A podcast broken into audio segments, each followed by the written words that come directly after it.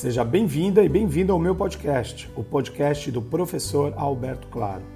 Ouça aqui e me siga nas redes sociais, me ache por lá, vamos conversar um pouquinho, vamos entender sobre o que é administração, comunicação e marketing, ou melhor, tudo isso junto. Vamos lá? Vamos juntos? Bora lá!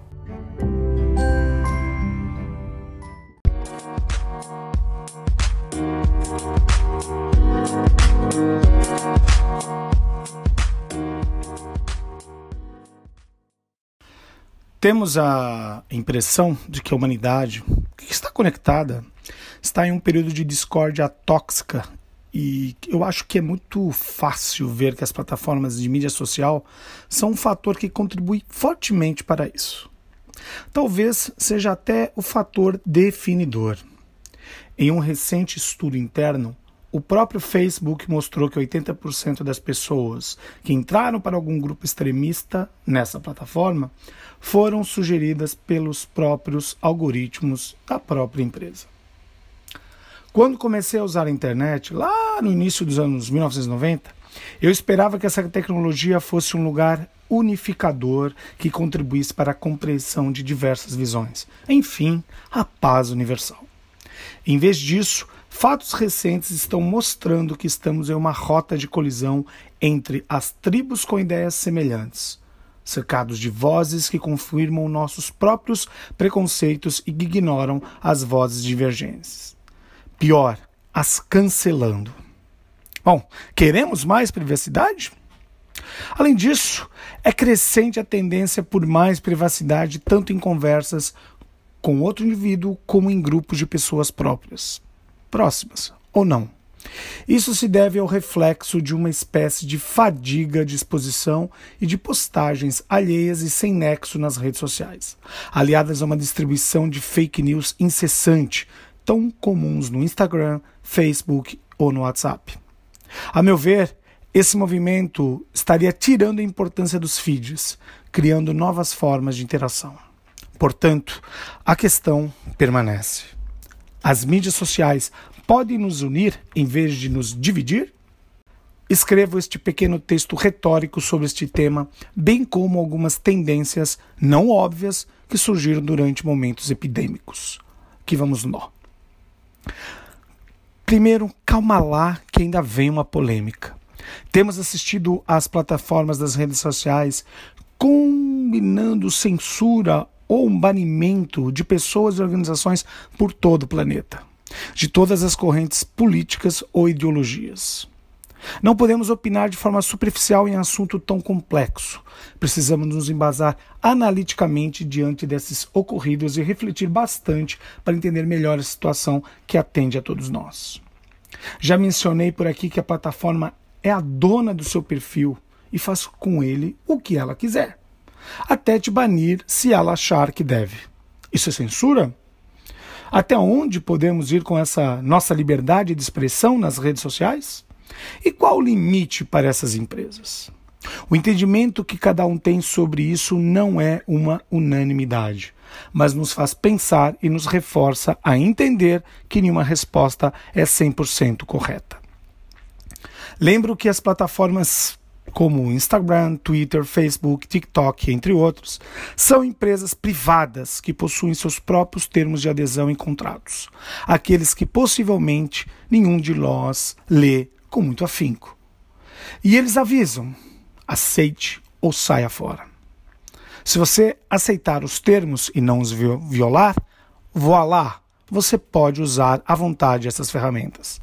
Mas se você achar que não deve concordar, ou pior, quebrar as regras lá colocadas, você está fora. Eles podem te deletar, te banir. O problema, segundo meus amigos especialistas em direito, é que às vezes esses termos são baseados em subjetividade e podem ser desenvolvidos com um viés ideológico. Não importa qual a ideologia. Em alguns países, como nos Estados Unidos da América, as pessoas ou empresas que se limitem a transmitir conteúdo de terceiros na internet não podem ser responsabilizadas legalmente pelo que ali for publicado. A exceção fica por conta de elas não poderem usar isso para é, apagar conteúdos que constituam é, crime ou que violem assim a, a propriedade intelectual. Bom, eureka! Assim, ninguém pode dizer que houve agressão à liberdade que cada um tem de se expressar quando são banidas publicações racistas ou que contenham pornografia infantil, por exemplo.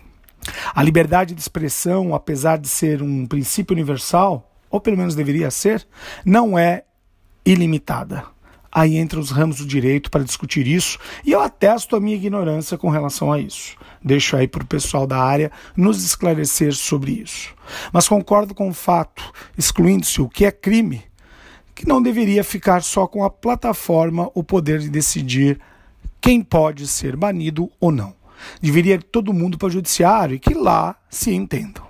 Tenho para mim que qualquer tipo de segregação é péssima para a nossa liberdade individual, além de se tratar de uma censura prévia. Bom, então as plataformas mandam em tudo? Bom, não fosse o tamanho dessas empresas que são donas das plataformas de mídia social, nada disso estaria acontecendo. Elas são poderosas. O poder dominante, especialmente do Facebook, deixa essas corporações em destaque em virtude do seu tamanho e da importância mundial que possuem, que as coloca como responsáveis perante a sociedade de uma forma diferenciada. Tolerância, para mim, Tolerância para você, diriam uns. Mas tolerância nos dias de hoje representa um paradoxo. A sociedade aberta não pode ser tolerante a ponto de permitir que os inimigos dessa mesma sociedade usem seus instrumentos para destruí-la. Devemos, portanto, ter um limite. Em uma democracia, para a livre expressão. Bom, devemos abandonar então as mídias sociais? Bom, estamos assistindo algumas marcas darem adeus aos likes, principalmente as marcas voltadas para o luxo que resolveram deixar de ter presença em redes sociais. Elas apostam que ter mais contato humano e construir narrativas construídas para além do digital são a tendência tanto de comportamento de consumo do segmento de luxo, principalmente. O luxo se baseia em um valor entregue no gatilho da escassez ou inacessibilidade, excelência em design e utilização de uma matéria-prima de alta qualidade. Portanto, fugir das mídias sociais é natural. O inacessível não é só o preço do produto, mas como interagimos com a marca também. E para essas marcas, e também para muitos de nós, afirmo, os likes em mídias sociais já não são parâmetro de sucesso, recorde de vendas ou fluxo de caixa. Vivemos uma fase na qual estarmos online ou simularmos uma vida de influencer virou algo tão comum que um modo de vida mais offline ou com privacidade está se tornando um desejo de consumo. Sugere-se que o valor do luxo vai estar no que é humano e na possibilidade da troca e interação na vida real. Bom, como fazer isso em tempos de pandemia e isolamento social é uma boa pergunta. O contato humano se torna, nos dias de hoje, uma tendência de comportamento de consumo. Há a percepção em algumas pesquisas que, à medida que mais telas aparecem na vida dos mais pobres, elas estão desaparecendo da vida dos mais ricos. Há a possibilidade de que quanto mais rico você é, mais gasta para ficar fora de uma tela. Se antes o uso excessivo das redes sociais era apontado como um ponto de incômodo para esse público, imagina então na quarentena que tudo ficou muito mais intenso.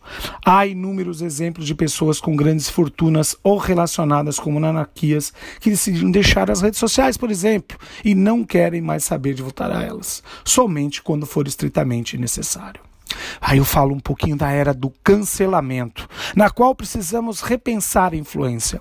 Com tanta desinformação rolando solta por aí, os influenciadores começam a ser vistos de uma outra maneira pela sociedade. Estamos assistindo ao surgimento dos influenciadores genuínos, aqueles criadores que, junto com o seu conteúdo, passam a compartilhar informações sérias e verdadeiras, o que deveria ser apenas o básico, não é mesmo? É urgente que essas pessoas assumam a responsabilidade pelo que fazem ou dizem. E isso não é só para os influenciadores. As marcas também precisam repensar a sua atuação.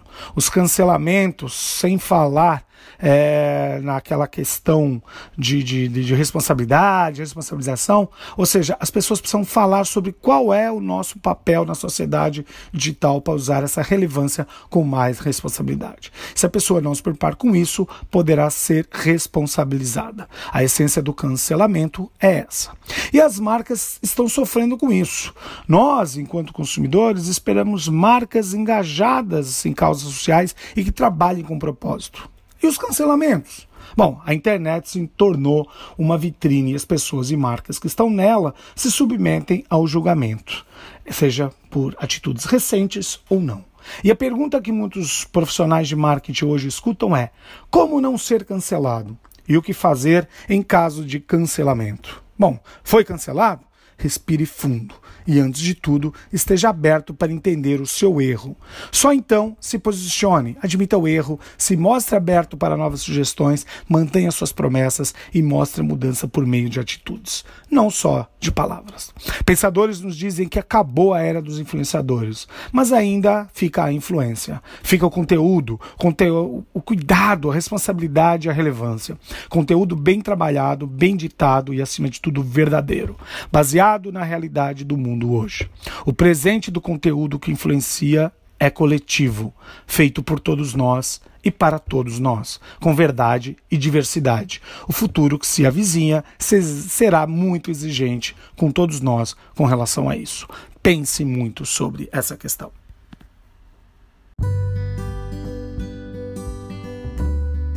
Espero que tenha aproveitado esse podcast de hoje.